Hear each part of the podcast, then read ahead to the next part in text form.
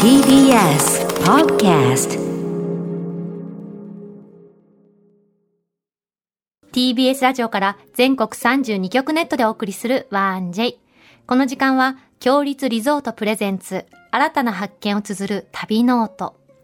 全国にある共立リゾートのホテルや旅館の地域にフォーカスを当て、歴史や観光スポット、絶品グルメなど、その地ならではの魅力をご紹介します。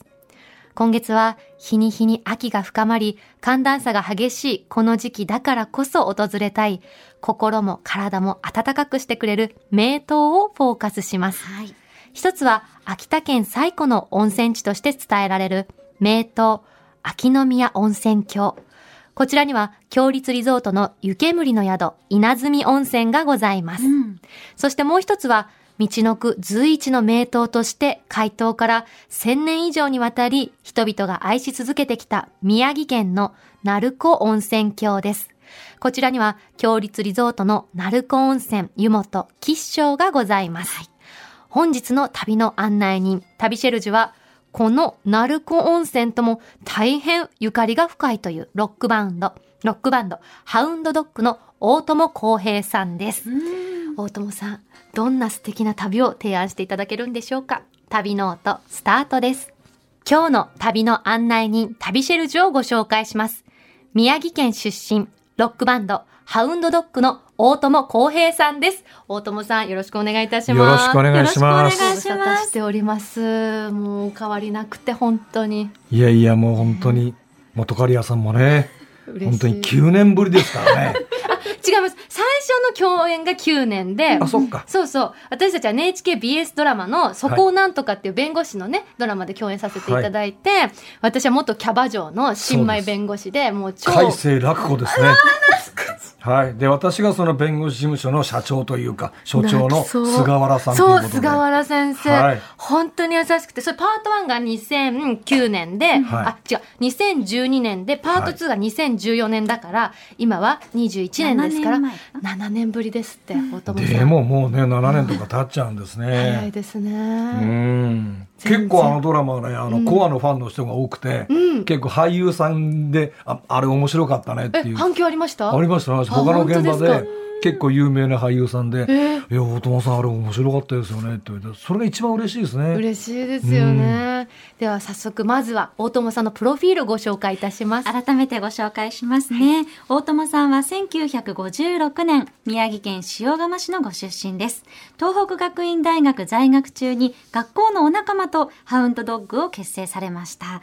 軽快なロックンロールと重厚なバラードを武器に、1985年にはフォルティシモが大ヒット。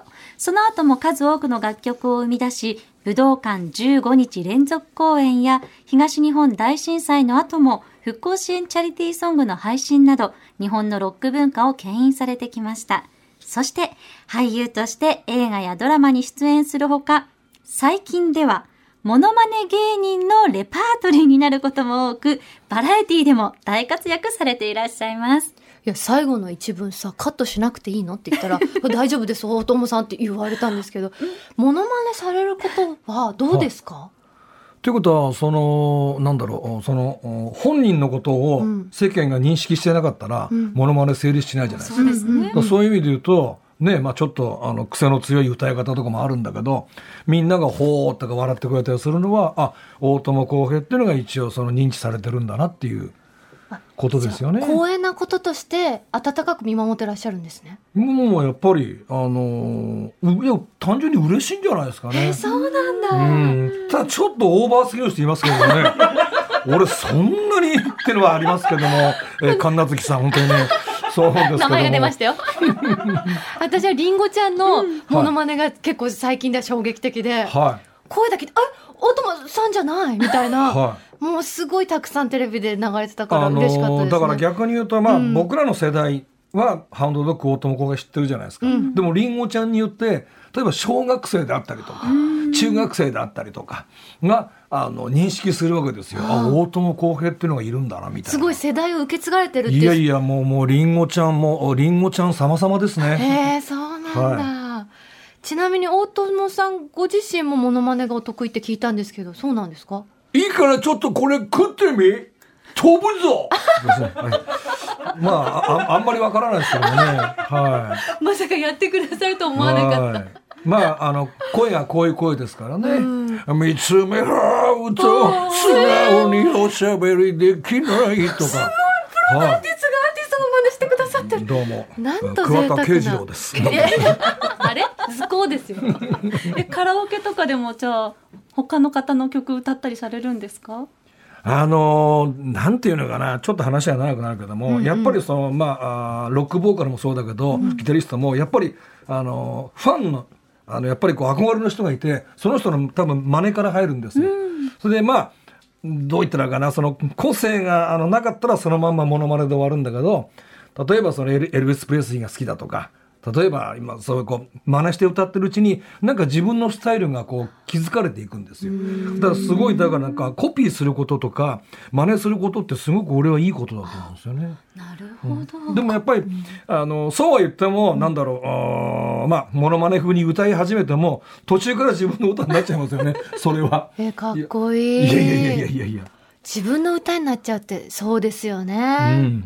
やっぱり自分たちでね、曲を作って、メロディー作って、詩を作って、で、自分が最初に歌うわけですから、まあ、自分のスタイルがなかったら、なかなかこう一般には浸透しないですよね。私ドラマで、はい。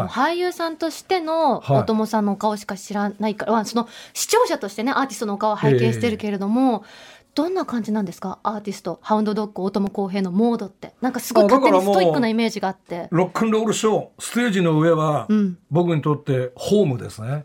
ほうでそれ以外は俳優業だったりバラエティーだったりはアウェーですね。ですかアウェらーですか。要するにもうホームの場合はもう全部自分で決めますから。構成もなんかいろいろ演出もね、だからもうかかってきなさいって感じですよ。私でも、うん。そういうあのドラマとか映画とかバラエティの場合はよろしくお願いしますっていう感じで 本当にもう嘘嘘嘘嘘皆さんの全然指示通り。嘘嘘。嘘いやそう私は控えめじゃないですか。控えめ。だけどなんでしょう。あの結構きつかったじゃないですかこの作品。そこはい。をなんとか深夜まで撮影してることが多くてしかもその専門用語弁護士用語も多かったりとか。これはね元彼さん大変だったですよ。で私僕はそのあの象徴なんでまあまあっていうだけで。偉い菅原先やっぱり生、ね。そういう時にねすごいね和むねギャグを言ってくださったりするんですよ。深夜ですよ、ん。イライラしてもいいのに朗らかに、まあまあみたいな。もう一回やりましょうよっていうそのね大友さんの雰囲気に本当に救われました、い私は。やいやでも元彼さんセリフが多いからね一生懸命こぼれないって時に俺がこうバカ言うとねちょっと切ったちょっと静かにしてくださいねみたいな ちょっと雰囲気はありましたね。ごめんなさいは本当に若いや彼氏ものすごく私セリフ量量がやっぱり主役の方は半端ないから。で専門用語が入ってるんで一回つまずくとやばいんだよね。そうです。次も大体同じ辺からう。んやばいっていうね。そういう。でもねあの逆にきつい分だけなんか思い出に残るし、あの今から思うとあの楽しかったなっていう本当にきついスケジュールだったもんね。朝から晩までね、はい本当に大変でした、うん。うん。大友さんあのところから全然お変わりないですけど、はい。普段何かトレーニングされてるんですか？どんなことしてます？あのまあやっぱりうんまあ、昔は本当に年間150本とかコンサートやってたんですけど、だからもうコンサートするだけで有酸素運動じゃないですか。もう歌って走って踊ってだから、でももうだんだんその、まあ、コンサートの本数も減ってきてるんであのそれでもやっぱりあの年間数本であってもやっぱり1本は1本150本でも1本は1本ですから、やっぱりその2時間半のステージにこう耐えうるあの体力というか体型はいつもキープしておきたいんで。あのずっとジム通いしててところがまあこういう状況になってジムにあの行けなくなって、とにかく走ることですね。走ってらっしゃるんですね。8キロぐらい走って。週3回、うん。8キロ、うん。あやっぱしやってるんだ。で、まあ、ジムだったらそのままこうあのサウナに行っていい汗かくじゃないですか、うん。で、まあ、ちょっと今ジムもあの行きづらいんでで自宅であのお風呂を沸かして半身浴ですね。へえだからあのサウナって割とこう無理やり汗を出す感じがあるけど、うんうん。半身浴って、まあ、じっくりゆっくりねしますよね。汗が出てきて。うん。でまあいわゆるその読書なんですね。もういろんな人の小説が好きなんですけどもう大伊集院友さんのブログとかか素敵ですよね。本当に。うん。まめに更新されてらっしゃいますよね。あのやっぱりもうファンの方との接点って本当に今ブログぐらいしかなくなっちゃいましたね。昔は本当に日本全国コンサート回ってたし、もうなんかあのラジオのレギュラーがあったりとかしたんですけど、あれが本当に唯一のこう接点と思うと本当に一生懸命になりますね。すごいな。私、大友さんの好きなエピソードで、はい。1万人動員して1日やるんだったら、俺はい。1000人動員するとこで10日やりたいって言ったのがめっちゃかっこいいなと思っうん。ていうかて。コンサートをすることが好きなんですよ。うん。だからもう多ければ多いほどいいんですね、例えば1万人だったら例えばなんだろうな武道館で1万人だったらまああいろんなこう関東地方や東北地方いろんなところ人が集まるじゃないですか、うんうん。そうやったらあの君たちの街に行ってねあのライブやりたいっていう方法嬉しいよね。その近さが今形変えてブログとそか、うですね。その柔軟性もかっこいいなって思って。本当に時事ネタ、あのそのこ時期にあった出来事に大友さんがコメントしてらっしゃって、うんうん。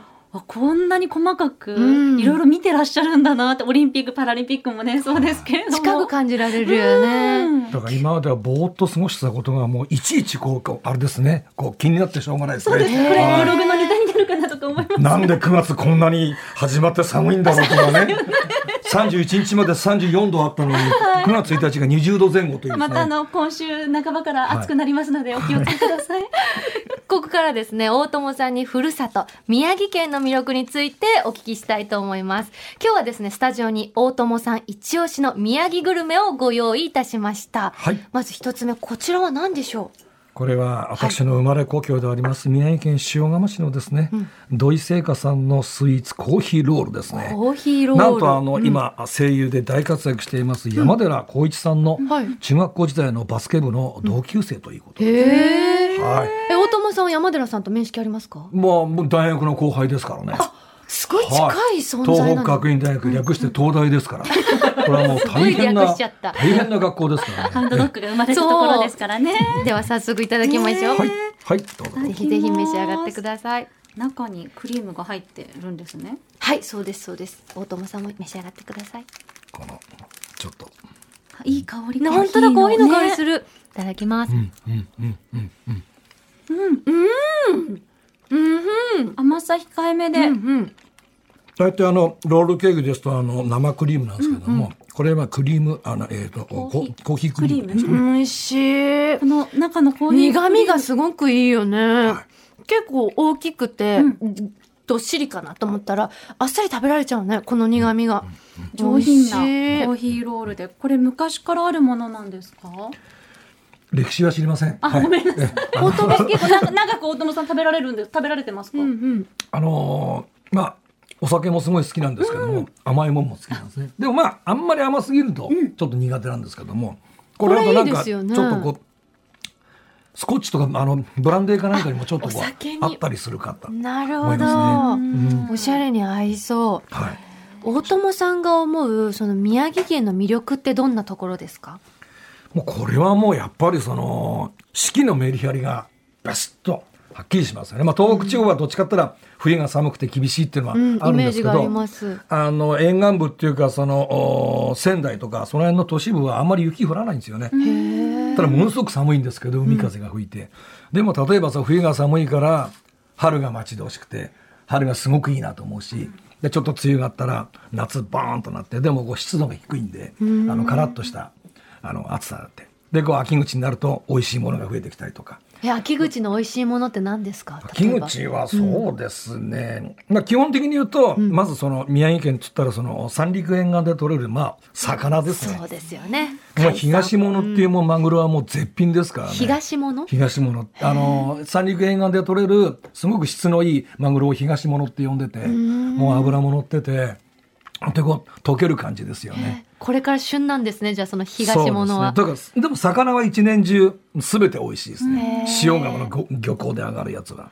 でまああの仙台牛っていうあの牛肉もだ。美味しいですしあの食べ物はもう本当に最高。そしてあの日本酒ですね。ああね米どころも多いですからね。美味しいですよ。宮城の日本酒は。うん。大友さんは、このお土産来たらね、どこに行ってほしいとかあります？おすすめの場所って。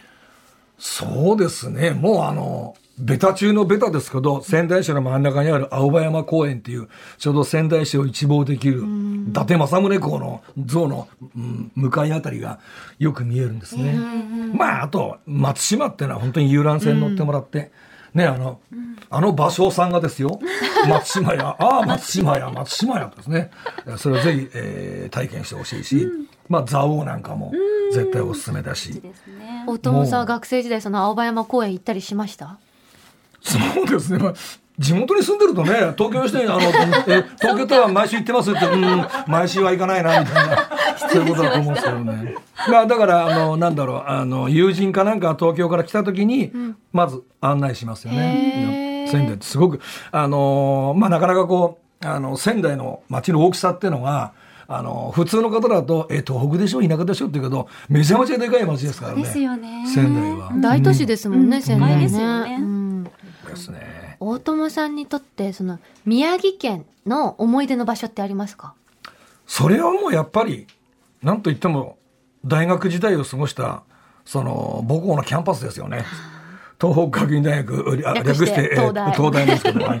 ありがとうございます本当にあまあそこでなんだろうな、あの、バンドに夢中になったり、まあ恋もしたり、まあそこそこ勉強してみたり、まあ一応あの、自慢でも何でもないんですけど、まあ一応あの、お教員、ああの、免許そうだお持ちはいなんだ、えー中学1級、高校2級ですね。えー進学でしたらすぐに私は教えることができます。教科は何でしたっけ？社会です。社会いいなはい大友さんに教えてもらったら頑張れる私。いやいやいやいや。これが教えんちょうど教育実習はね、あの日本史だったんですね。えー江戸時代の農民と町民の暮らしとですね、最もな興味があ湧かないような内容でですね。もうとにかくもう生徒の興味引くためにいろいろこう矢沢の絵ちゃんみたいに「どうも今日よろしく」とか言ってですね。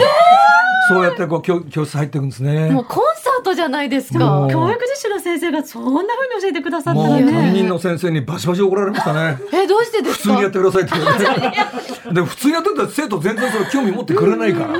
ね。もしかしたらその生徒さん今ねこうやってご活躍な大友さんの自慢してるかもしれないですねそうですよね。俺受けたことあるよ大友さんの授業みたいな そうですでももう何十年も経っても教育実習の頃のことも覚えてらっしゃるってすごいですね。それだけ真剣に取り組まれてたってことですよね、その時も。やっぱ真剣にやらないと。何事にもうね、ん。ですよね。でも本当に人に物を教える。人に興味を持ってもらうってのは本当に難しいですね。うんでも最初に言っちゃったんですよ。別にあの、今からやる授業、あの歴史なんて別にこれから生活していく上で何の関係もねえからって言って、またすげえ怒られて。いや、でも、好きで興味があったらとことんやった方がいいよっていうことを言いたかったんですけどね。ええ、あの、冒頭の部分だけ先生聞いてですね、めちゃめちゃ怒られましたね。すごいな。だそうじゃん歴史なんてさ、うん。やっぱり興味があったら自分で調べるもんだし、あそれ以外悪いことは暗記物でしょ、うん。そう暗記物ってあんまね面白くないし。すごいよね。その教育実習のその一コマだけでも人生観が詰まってますよね、うん。うん。いやいやまだ敵まだね。でも本当にまあそれも含めてやっぱりうんその大学時代があって、まあ、その後プロでデビューしても3年いたんで、7年間、まあ、ビシッとその宮城、まあ、仙台で暮らしててうね、ん。そして宮城って言ったらさっきね言った鳴子温泉、はい。大友さん鳴子温泉ゆかりあるんですってね。よくぞ聞いてくれました、はい。私の祖父ですね、うん。えー、東三郎おじいちゃんの実家がですね、うんうん。鳴子温泉なんですよ。まさに。はい。へえ。だからよく入りに行ったりしてました？よく遊びに行にってましたへねーあの硫黄の匂いがすごく強くて、んぬるいんですけど温度ぬるいんですか？ぬるいんですけど冬場にうん入ってもその後ずっとポカポカなんですね、へー。芯から温まるというような形なんですね。はい。最高です。そうなんだ。鳴子ダムっていうところもまたすごいんですか？なんか子供の頃よくあの連れてってもらってね。へえなんかこうダムってでかいじゃないですか、大きいです、うん。なんか人間が作ったものってすげえなって子供のね。ロマンがありますよね、ちょっとね。へーでその近くには間欠泉っていう温泉のピューッとこうあの飛び出すうん。名称があって。すごい勢いで出てるんですね。ピューッと、はい。じゃあ大友さんにとってやっぱはい。宮城ってどんなとこですか、ルーツ？ホーム？あのね、えーっと、父親の方が塩釜で、うちのお袋は青森県の弘前なんですよ。だから僕はその、青森と宮城のハーフな感じが どっかするんだけど、え純日本人です、はい。大友さんは。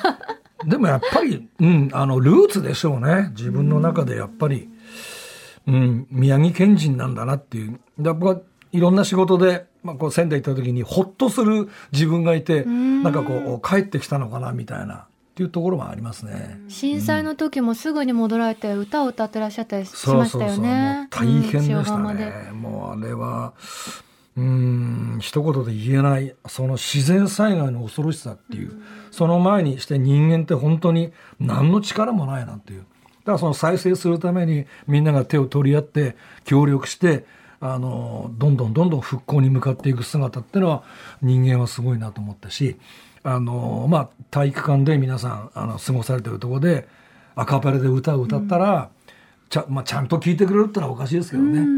でやっぱり東北の人って本当に優しいから、僕らが一生懸命あの元気になってもらおうと思って言ってもおばあちゃんたちが手に握ってね、あの健康には気をつけるんだよっていう逆にね言われてね。なんか申し訳ないなみたいな気持ちはあったんですけど。なんかそのエピソードを聞いてやっぱり大友さん宮城県をすっごく大事にしてらっしゃるんだなって改めて思いました。あっという間にお時間になってしまいました、はい。大友さん最後にお知らせありました。らぜひお願いいたします。えーとそうですね、えーい今のところは特にありませんいやいやいやいやはい、本当ですか、はい大丈夫です。今なんかお稽古中とかって聞きましたけど舞台の、あのおはい、えー頑張っています。じゃあ気になる方はぜひはい。大友さんの公式ホームページをご覧くださいませ。最後あの大友さんの楽曲でお別れしたいんですけれども一、はい。曲何をおかけしましょう。えーじゃあ勝手にシンドバッドいやいやいやいやすごいです 全然違いますね。えーアルバムはハウンドドッグ、アルティメイトベストから、ブリッジ、あの橋を渡るとき。ありがとうございます。今日の旅の案内人、旅シェルジュはロックバンド、ハウンドドッグの大友康平さんでした。大友さん、ありがとうございました。ありがとうございました。お送りしたのは、ハウンドドッグで、ブリッジ、あの橋を渡るときでした。ここで、強立リゾートからのお知らせです。秋田、宮城、山形をまたぐ県境の山々に抱かれた隠れ宿、秋の宮、温泉郷、湯煙の宿、稲積温泉。秋田県最古の温泉地と伝えられる秋の宮温泉郷の源泉かけ流しをお楽しみいただけます。4つの離れは昭和の名建築家が手掛けたもので細部までこだわり抜いた匠の技を堪能できます。自家源泉かけ流しの露天風呂とヒノキ作りの内風呂など贅沢な空間で心ゆくまでおくつろぎください。お食事は秋田の山の幸や海の幸など四季折々の懐石料理を東北の地酒とともに合わせてお召し上がりいただけます。紅葉の見頃を迎える大自然豊かな稲積温泉で特別なひとときを過ごしませんか？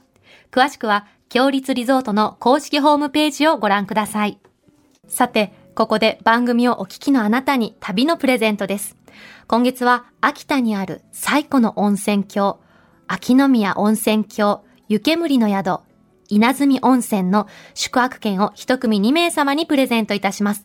今日はそのお宿の支配人、藤原さんとお電話がつながっています。藤原さん、おはようございます。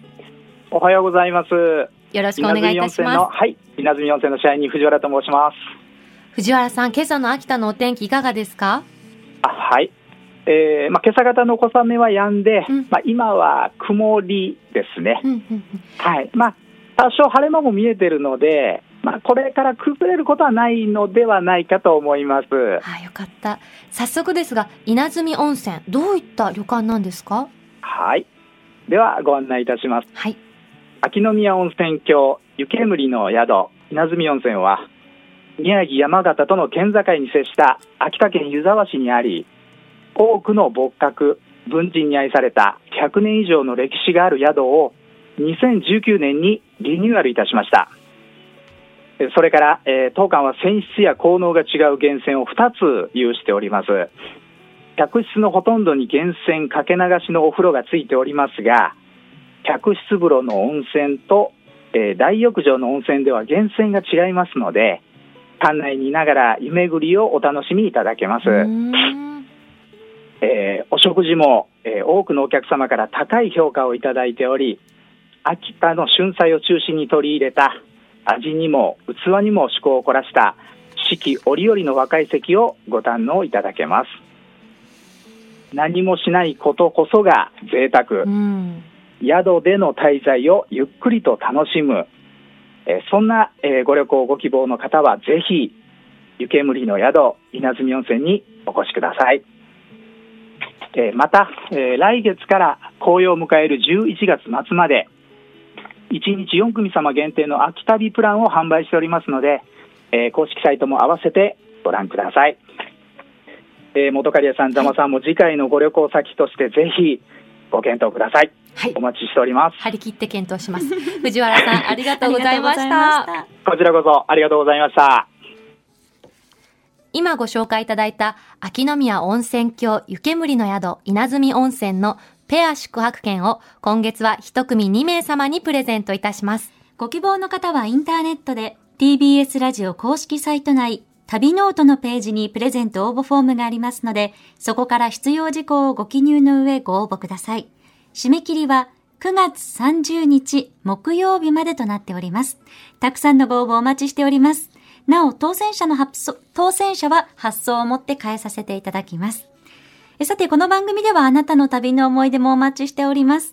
共立リゾートのホテルや旅館にご宿泊された方の感想もぜひお寄せください。メールは 1j.1j.jp 1j.1j.jp 件名に旅ノオトとご記入ください。次回の旅ノートもどうぞお楽しみに。